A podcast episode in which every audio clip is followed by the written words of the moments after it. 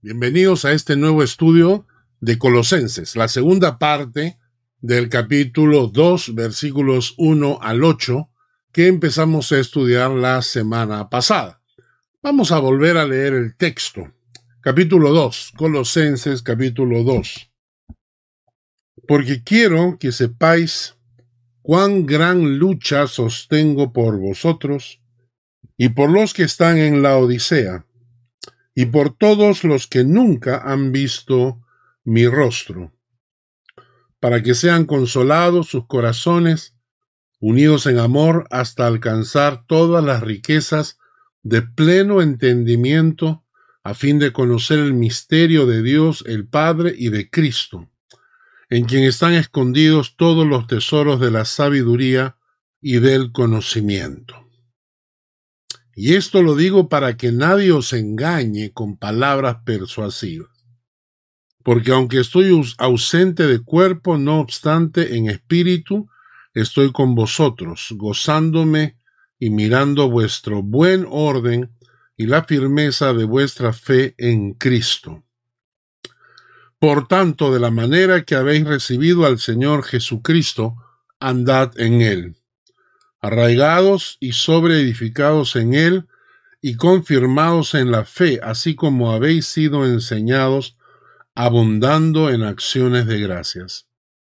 Mirad que nadie os engañe por medio de filosofías y huecas sutilezas, según las tradiciones de los hombres, conforme a los rudimentos del mundo y no según Cristo. La semana pasada empezamos estudiando este pasaje que nos habla de que Pablo menciona que él está en una, en una lucha, ¿no? En el versículo 1 estamos en Colosenses capítulo 2, el versículo 1 dice Pablo, porque quiero que sepáis cuán grande lucha sostengo por vosotros. Y menciona a los colosenses, obviamente, y luego dice también a los de la Odisea, y por último, por todos los que nunca han visto mi rostro. Estábamos diciendo la semana pasada que Pablo está eh, en una lucha espiritual y preguntábamos cuál era esa lucha espiritual. Y en el versículo 4 de Colosenses capítulo 2, el versículo 4 dice, y esto lo digo para que nadie os engañe con palabras persuasivas, palabras convincentes, argumentos atractivos, argumentos interesantes, pero falsos, de lo cual estamos abundando hoy en día en la iglesia, porque hay, hay predicadores que están enseñando palabra de hombre, no están enseñando palabra de Dios, pero lo hacen con tal habilidad que realmente son palabras persuasivas, convencen al auditorio de enseñanzas que son falsas. Utilizan textos bíblicos para manipularlo y lo venden bien, ¿no? Y entonces Pablo decía que el problema era que había gente que estaba engañando con palabras persuasivas. En el versículo 8, búsquenlo ahí, versículo 8, capítulo 2, versículo 8, repite, Mirad que nadie os engañe por medio de filosofías y huecas sutilezas según las tradiciones de los hombres, conforme a los rudimentos del mundo y no según Cristo. ¿Mm? Estábamos hablando entonces que los, que los colosenses, al igual que los de la Odisea, estaban viviendo un ataque frontal de mala enseñanza, de falsas doctrinas. Hemos visto, por ejemplo, que a los Gálatas ya se les atacaba con, un, con una enseñanza judaizante. Siendo nosotros eh, gentiles y los Gálatas también siendo gentiles, ya el, el judaizante eh, evangelio se estaba metiendo en la iglesia. Es decir, querían que los creyentes que hemos sido libres en Cristo volviésemos a la ley, que retrocediéramos, que comenzáramos a vivir nuevamente como si fuéramos judíos, cuando no lo somos. Los Gálatas experimentaron eso y hoy en día está abundando eso en medio de las iglesias evangélicas.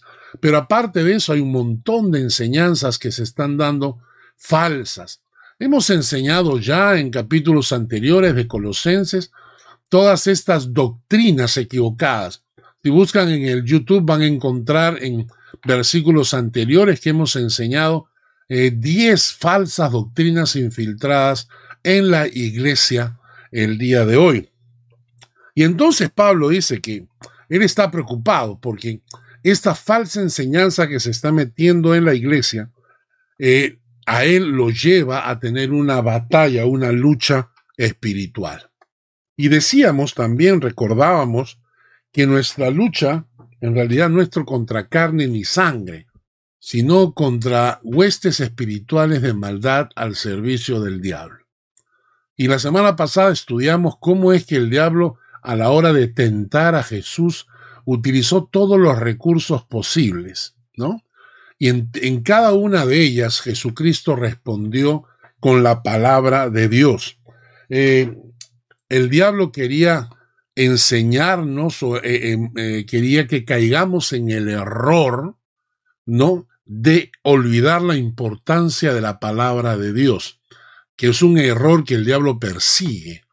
Entonces, a Jesús le propone y le dice, bueno, tienes hambre, haz que estas piedras se conviertan en pan. Y Jesús contesta con la palabra de Dios, no solo de pan vivirá el hombre. Yo les pido a ustedes que reflexionen sobre esta frase. No solo de pan vivirá el hombre, sino de toda palabra que sale de la boca de Dios, para que vean ustedes la importancia que Jesús le da a la palabra de Dios en nuestras vidas. No solo de pan vivirá el hombre. Y luego también el diablo eh, le ofrece, ¿no? De todo. Le ofrece los reinos, toda, toda potestad, gloria, le dice, si es que Jesús lo adora.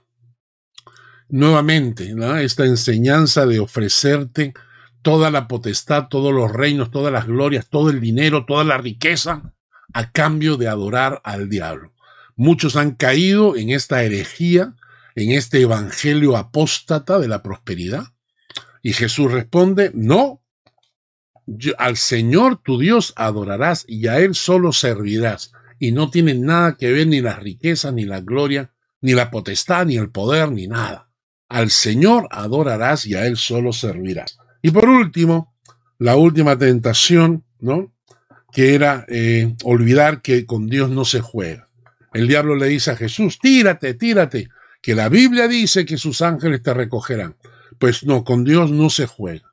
Tú no te tiras y luego pides que Dios impida que caigas.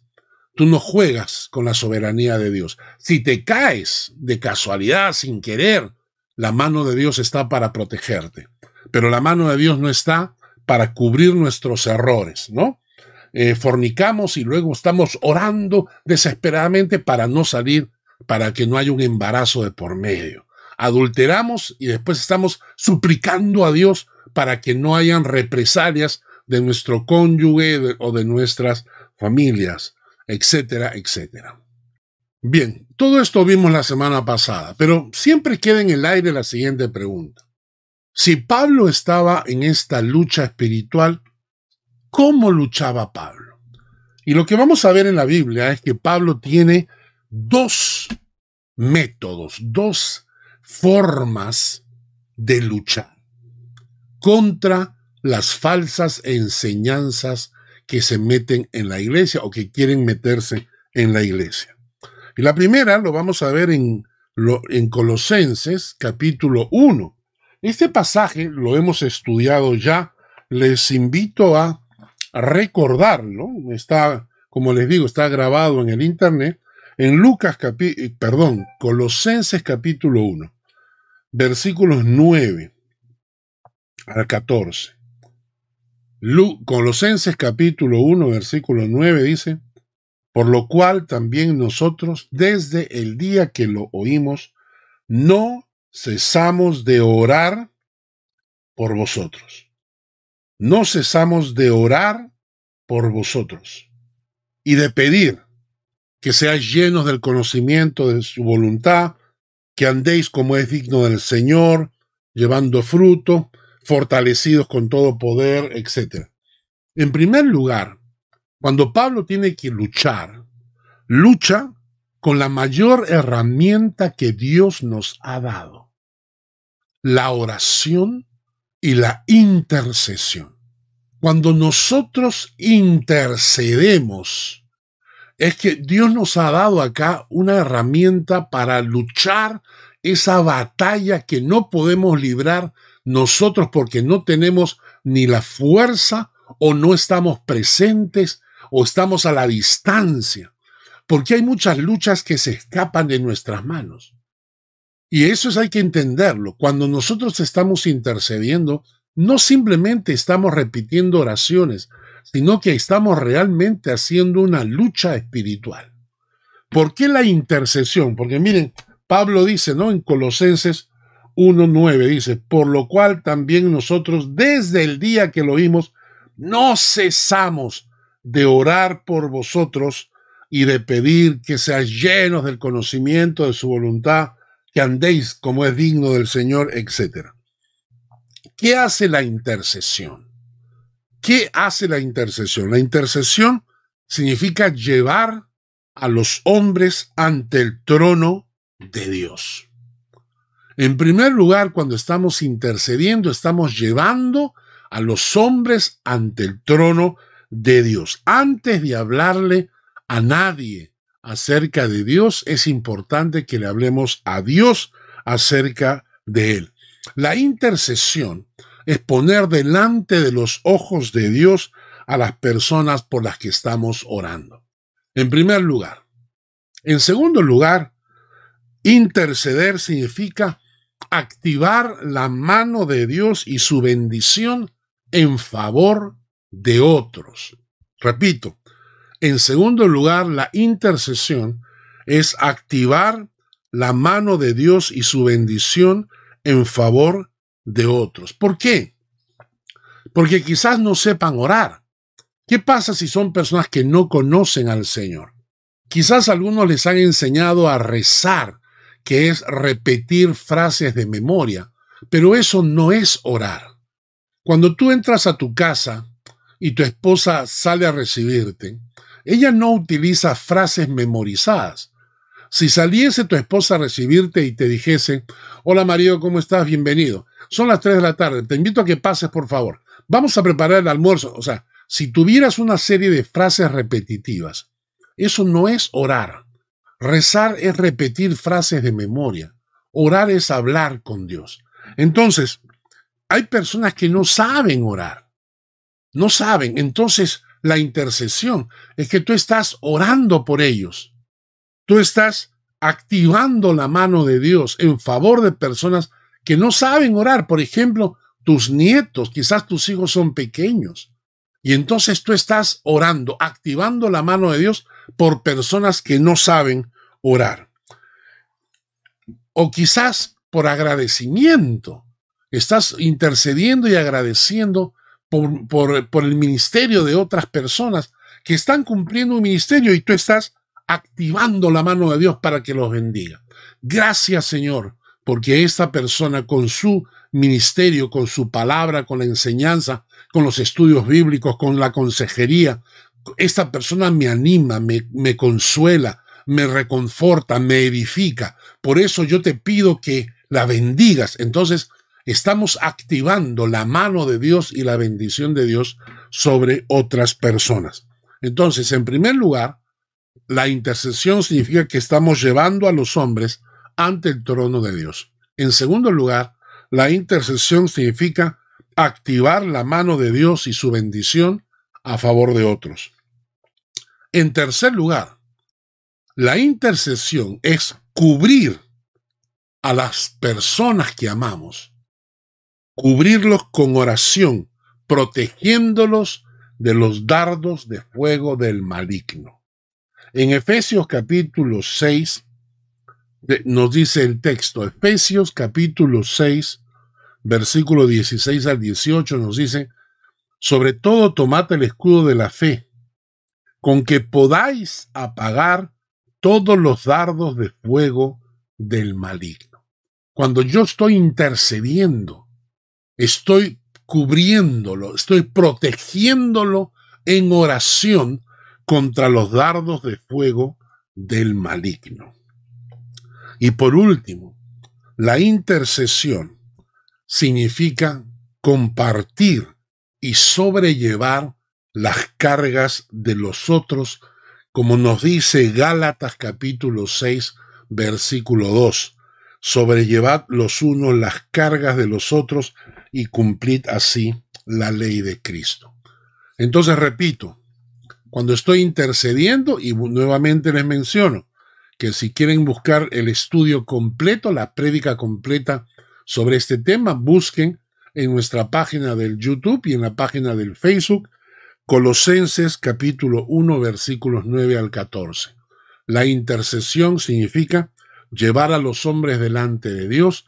La intercesión significa activar la mano de Dios y la bendición de Dios en favor de otros. La intercesión significa cubrir a los hombres con oración para protegerlo de los dardos de fuego del maligno.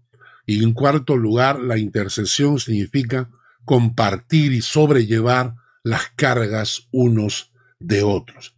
Así que Pablo, en primer lugar, esa batalla que él dice que él tiene, ¿no? Que en el versículo 1 del capítulo 2 dice, esta lucha que él tiene, él lleva esta lucha y la pelea en oración, en intercesión.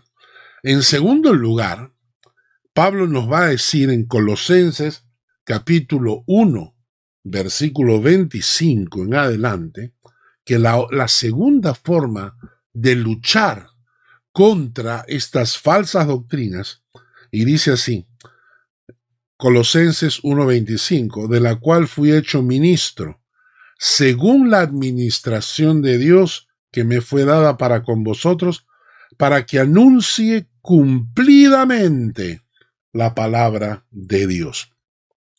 La segunda manera que tiene Pablo de luchar contra las falsas enseñanzas es anunciando y enseñando cumplidamente la palabra de Dios. La única manera de contrarrestar y luchar contra las desviaciones es por medio de una enseñanza limpia y transparente de la palabra de Dios.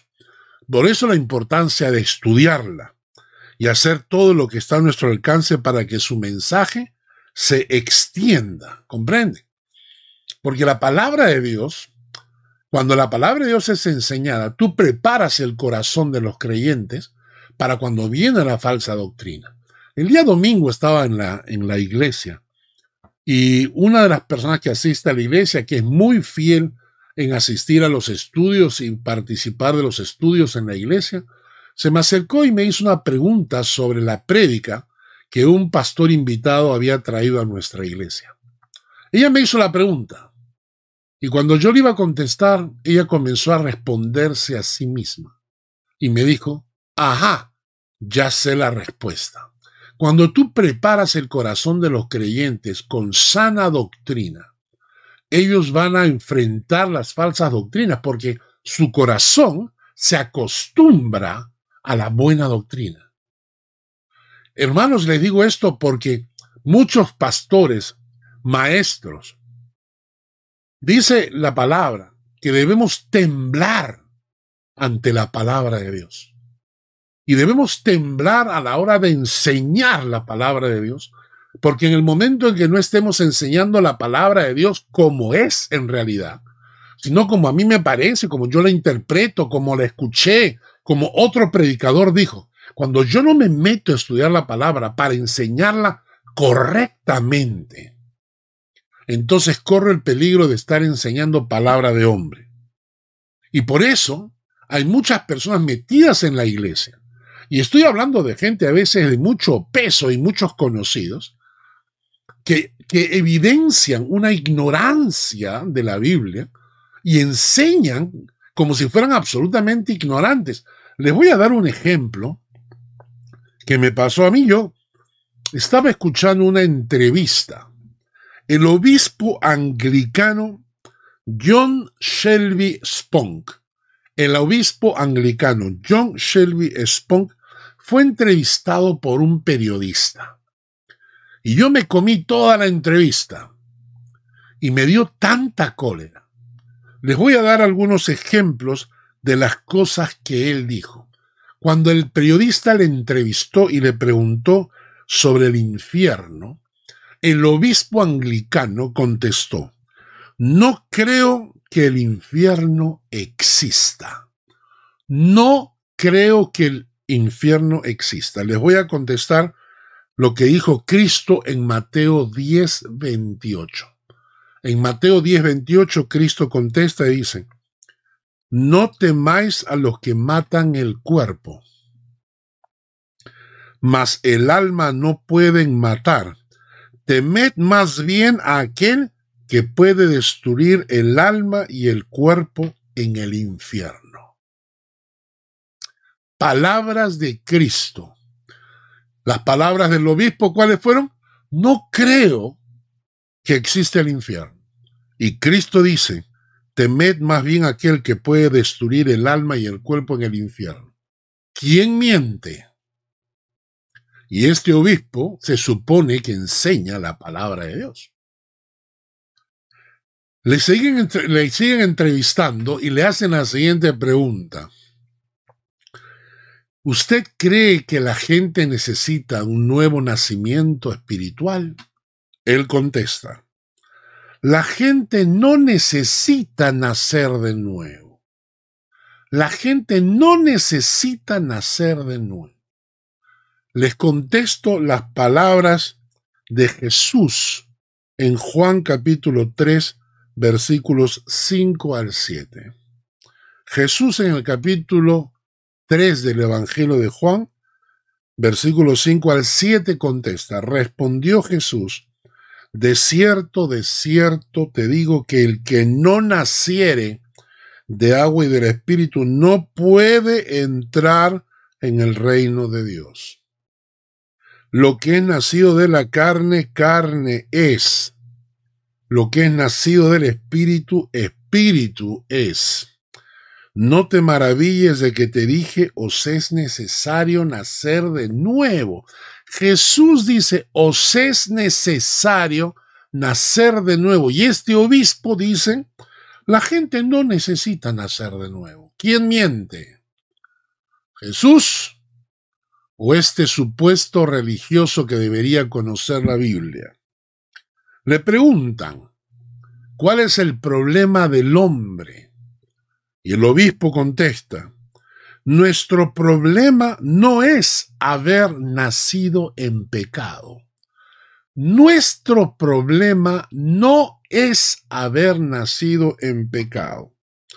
Pablo, en el libro de Romanos, en el capítulo 5, versículo 12, Pablo Romanos 5:12 dice, Por tanto, como el pecado entró al mundo por un hombre, y por el pecado la muerte, así la muerte pasó a todos los hombres, por cuanto todos pecaron. O sea que para el obispo el problema no es que hayamos nacido en pecado. Para el apóstol Pablo, la muerte se transmite de generación en generación, producto qué? Producto del pecado, porque nacemos bajo una naturaleza pecaminosa. Por último, le preguntan sobre la función de Cristo. Y él contesta, la función de Cristo no es salvar a los pecadores, sino enseñarlos el camino del amor y del perdón. La función de Cristo no es salvar a los pecadores, sino enseñarnos el camino del amor y de la bondad. Pablo en primera de Timoteo capítulo 1 versículo 15 dice, palabra fiel y digna de ser recibida por todos, que Cristo Jesús vino al mundo para salvar a los pecadores, de los cuales yo soy el primero. O sea que para el obispo, la función de Cristo no es salvar a los pecadores. Pero para Pablo, que le escribe a Timoteo, dice que para eso vino Cristo al mundo, para salvar a los pecadores, y él dice de los cuales yo soy el primero, dice el apóstol Pablo. Este es un típico ejemplo de personas que colocan sus opiniones, sus comentarios, como si tuvieran más valor que las mismas opiniones de Cristo o de sus apóstoles. Y, esto es interesante, porque la, verdad es que a mí no me importa lo que ellos piensen, ellos, ellos pueden hacer con su vida lo que ellos imaginen, lo que ellos supongan, pero yo, yo debo creer lo que está escrito en la palabra, porque a esta gente que están metidos en la iglesia enseñando falsas doctrinas se les llama falsos maestros. Y yo tengo que meterme en la Biblia para no ser engañado. Yo tengo que conocer la escritura para no ser engañado. Y ya lo hemos mencionado en un principio. Recordemos que Jesús, cuando fue tentado en el desierto, todas sus respuestas eran con la palabra de Dios. Cada vez que el diablo quería tentarlo, Jesús le contestaba, escrito está, escrito está. La Biblia dice que la ignorancia de las escrituras es el ingrediente básico en la condenación de los hombres y la apostasía de los creyentes. Voy a repetir esto. El diablo sabe que la ignorancia de las escrituras, erráis porque ignoráis las escrituras, la ignorancia de las escrituras es el ingrediente básico para la condenación de los hombres y para la apostasía de los creyentes. La condenación de los hombres y la apostasía de los creyentes. La ignorancia de las escrituras. Y por eso es que Pablo decía que él estaba luchando. Que él estaba luchando primero en oración e intercesión y segundo enseñando cumplidamente la palabra de Dios. Algo que quiero mencionar acá es esto. Eh, en Hechos de los Apóstoles hay, una, hay un pasaje muy interesante cuando hay un problema con los griegos y las mesas de los griegos, no sé si ustedes recuerdan, en el capítulo 6, dice que la gente va donde los apóstoles se quejan porque había una mala distribución de la comida entre los hebreos y los griegos. Cuando hablan con los discípulos, en el capítulo 6, el versículo 2, dice, entonces los doce convocaron a la multitud de los discípulos y dijeron, no es justo que nosotros dejemos la palabra de Dios para servir a las mesas.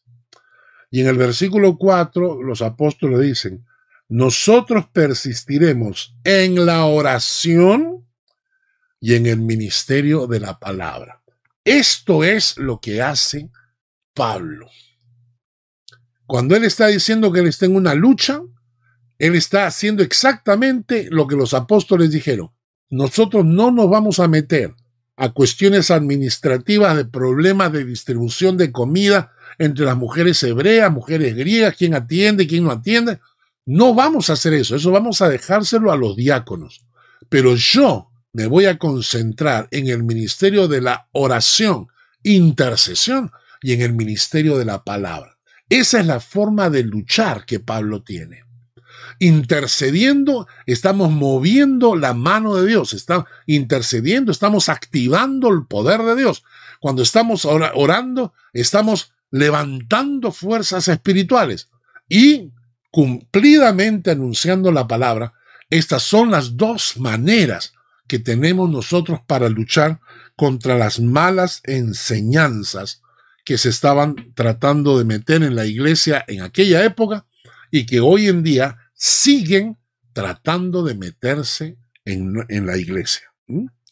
Porque la enseñanza de la palabra nos quita la, la ignorancia y la oración fortalece el espíritu. Muy bien, vamos a continuar con Colosenses, capítulo 2, versículos 2 al 3. Pablo ahí menciona cuatro razones por las cuales él estaba luchando a favor de los colosenses. Y en Colosenses capítulo 2, versículos 2 al 3, dicen, para que sean consolados sus corazones, unidos en amor, hasta alcanzar todas las riquezas de pleno entendimiento, a fin de conocer el misterio de Dios el Padre y de Cristo, en quien están escondidos todos los tesoros de la sabiduría y del conocimiento. En primer lugar, Pablo dice que él está luchando para que los corazones, para que sean consolados sus corazones. Hermanos, en realidad, cuando oramos e intercedemos por otros, eh, debemos entender que hay muchísima gente cuyos corazones están quebrados. Hemos visto cómo a veces eh, el, hoy en día el bullying en la escuela para nuestros hijos, nuestros nietos, el bullying que se ha, se, ha desarrollado últimamente, en mi época no había bullying. En mi época no había bullying. En mi época, claro, había alguien en el, en el salón que molestaba y el resto de la gente lo callaba en forma inmediata. Hoy en día el bullying ha hecho que muchos niños tengan esas frustraciones en el alma. Cuando un matrimonio se rompe, eh, cuando una, una relación conyugal se quiebra, eh, quedan heridas, quedan heridas en el alma. Cuando hemos perdido algún familiar, quedan heridas en el alma y tenemos que estar orando e intercediendo para que Dios consuele los corazones para que Dios traiga consuelo a esos corazones. También menciona Pablo no solamente eh, consolar los corazones, sino la unidad del cuerpo de Cristo basada en el amor. Dice, unidos en amor. Muchas veces las iglesias tenemos problemas, discusiones, peleas, a veces en la misma familia, en el hogar, y entonces Pablo está luchando en oración para que haya una unidad basada en el amor. Y la unidad no significa que todos pensemos igual. La palabra unidad significa armonía en la diferencia. Yo puedo tener diferentes pensamientos en casa con mi esposa o con mis hijos y eso no quiere decir que hayan problemas. En la iglesia podemos tener pensamientos diferentes y la unidad significa que el amor de Dios une nuestras diferencias. Por eso la unidad es armonía en la diferencia. Pablo está orando por eso también. Pablo también dice, consolados sus corazones, unidos en amor, hasta alcanzar las riquezas de pleno entendimiento, hasta alcanzar todas las riquezas del pleno entendimiento, a fin de conocer el misterio de Dios el Padre y de Cristo en quien están escondidos todos los tesoros de la sabiduría y del conocimiento. Pablo menciona acá un, secreto que ya lo hemos visto, el misterio de Dios. Y lo que dice es que estoy orando para que lleguen a entender, para que lleguen a entender las riquezas que hay en Cristo, para que lleguen a entender todo lo que implica tener a Cristo en el corazón. ¿Recuerdan?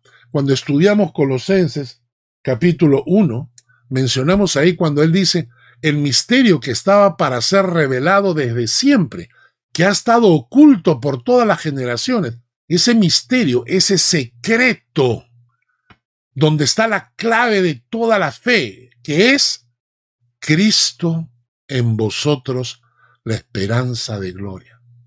Y leímos en aquella oportunidad una serie de versículos, una serie de versículos que nos hablaban acerca de este misterio, que la gente no lo entiende, que el secreto de la fe no es intentar ser bueno, que el misterio de la fe no, no significa ser gran religioso, que el misterio de la fe no significa eh, sacrificar tu cuerpo o golpear tu cuerpo, que el misterio de la fe, el gran secreto de la fe es que todo está encerrado en Cristo.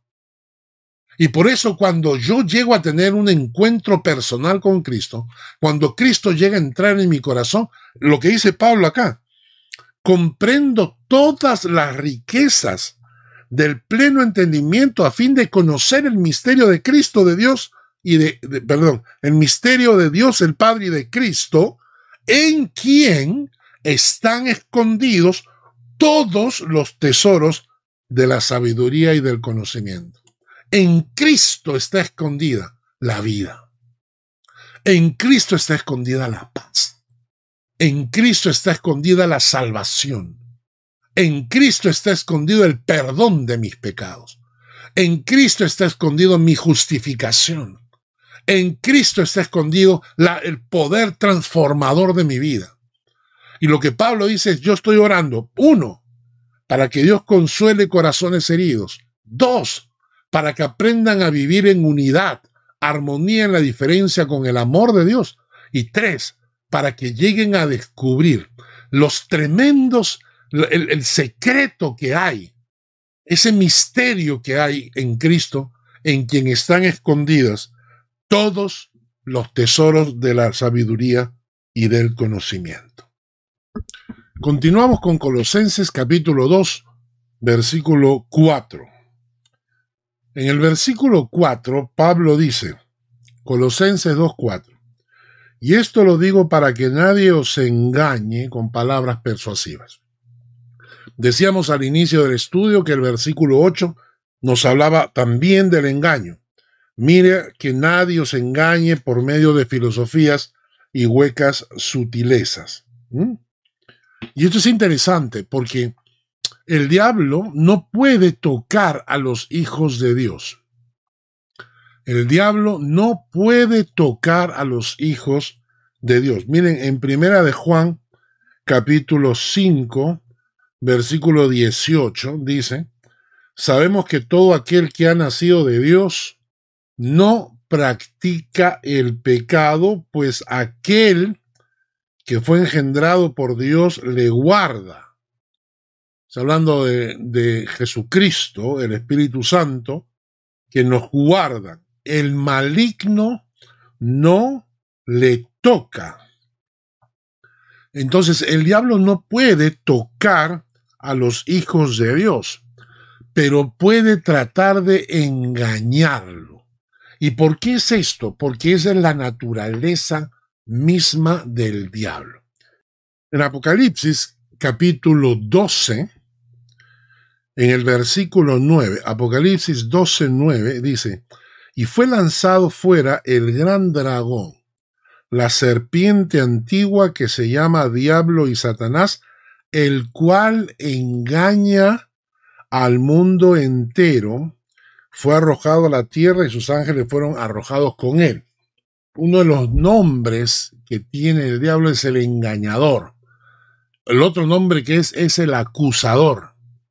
Jesucristo es nuestro abogado defensor. Pero el diablo es el engañador. Como el diablo no puede tocar a los creyentes, entonces busca engañarlos de alguna manera. Y el, y el diablo dice que va a tratar de seducirte, va a tratar de engañarte, va a tratar de hacerte creer cosas que son equivocadas. Es el, el padre del engaño, ¿no? Interesante es que en Mateo 24, cuando Jesucristo habla de las señales de los últimos tiempos, cuatro versículos hablan de engaño. Mateo 24 dice, versículo 4 y 5, mirad que nadie os engañe. Muchos falsos profetas se levantarán y engañarán a muchos, el versículo 11. Versículo 24, porque se levantarán falsos cristos y falsos profetas, como los que abundan en las iglesias hoy en día.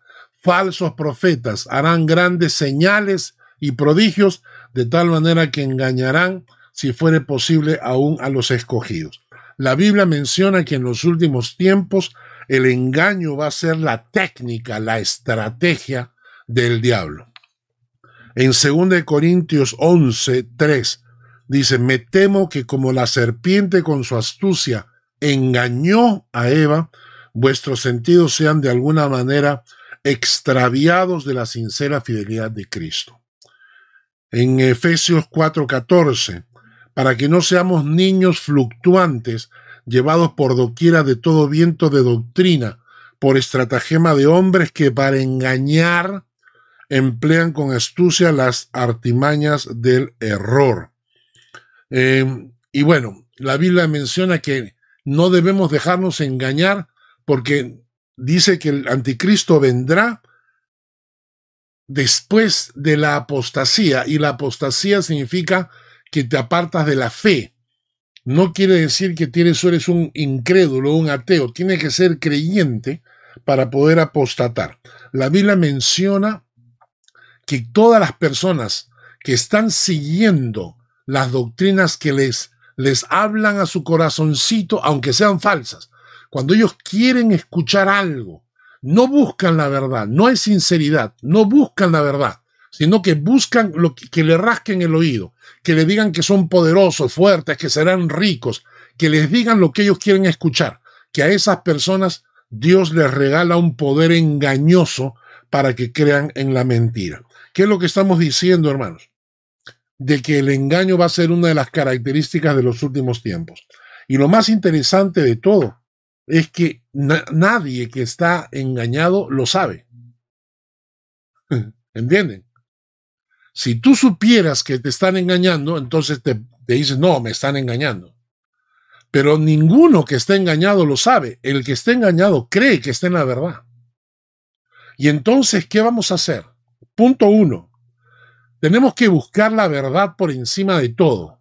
No tenemos que buscar una iglesia que nos predique bonito al oído. Tenemos que buscar una, iglesia que nos confronte con la verdad.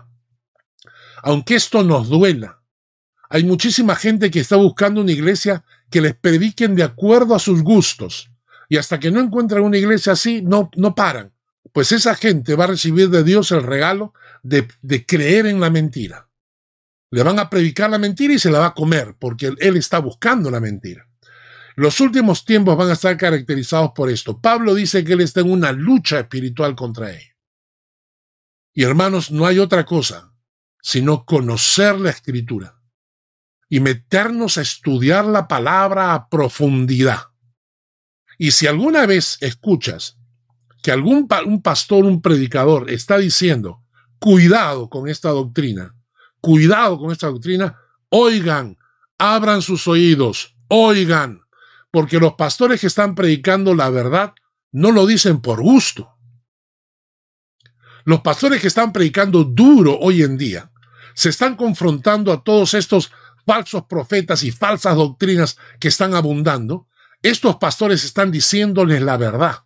Si alguna vez escuchas que en tu iglesia están predicando algo y un pastor te dice, cuidado, esa doctrina no es bíblica, abre los oídos, abre los ojos, investiga, Estudia, métete en la palabra para no ser engañado. Para no ser engañado, porque el engañado, el engañado no sabe que está engañado. ¿No es cierto? Y además, ser engañado es involuntario. Es decir, tú no dices, me quiero dejar engañar. No. Entonces, como no sabemos, tenemos que meternos a estudiar la palabra y buscar prédicas, estudios bíblicos que nos confronten con la verdad de Dios, que nos hagan cada vez morir a nosotros mismos para vivir para Dios. Y no crecer, no crecernos el orgullo y la soberbia.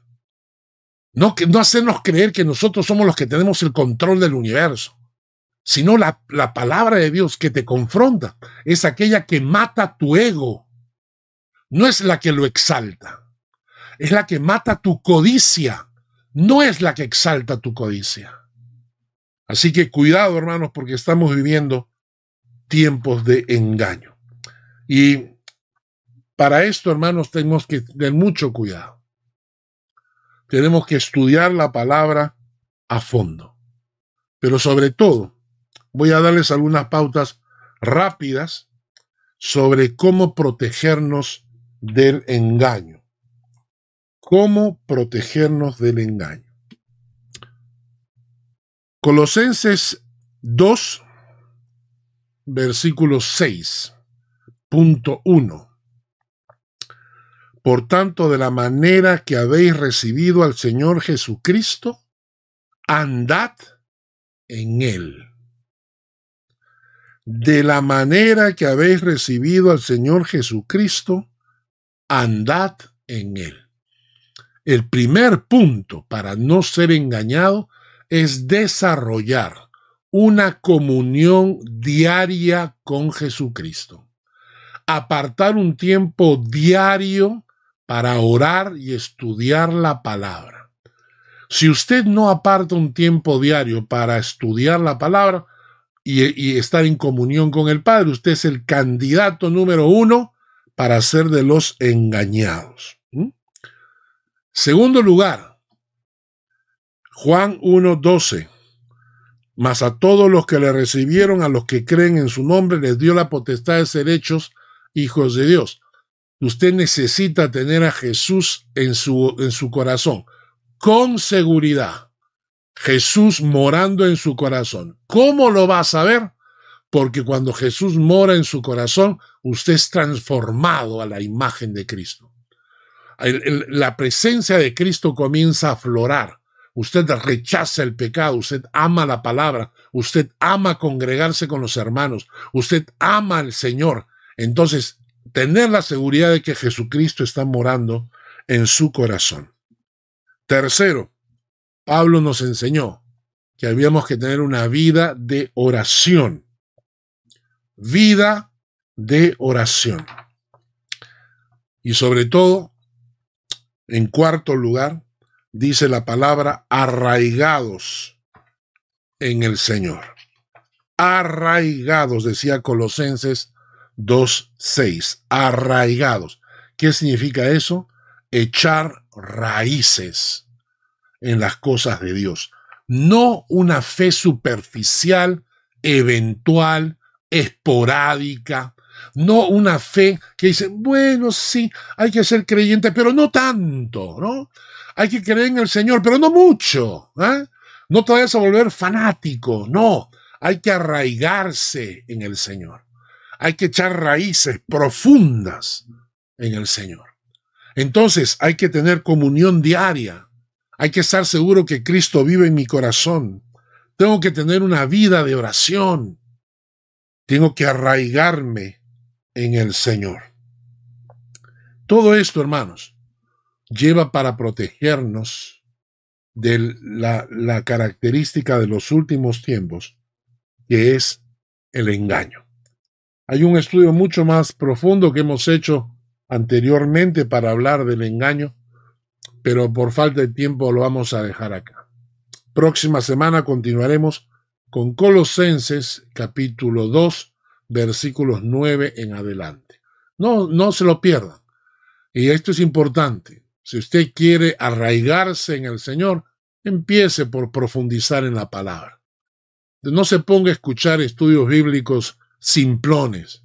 Escuche palabra de Dios y sea responsable para ser fiel, para estudiar la palabra cada semana, porque esos son los que van a estar protegidos contra el engaño, que será la característica de los últimos tiempos. Así que lo invito a estudiar la palabra en profundidad cada miércoles a, la misma, a esta misma hora, para que usted conozca la palabra, pero profundamente. Vamos a orar. Señor, gracias por esta palabra y por este estudio. Pedimos tu bendición y tu dirección para que lo que hemos escuchado se grabe en nuestras vidas. Gracias en el nombre de Jesús. Amén y amén. Que Dios les bendiga.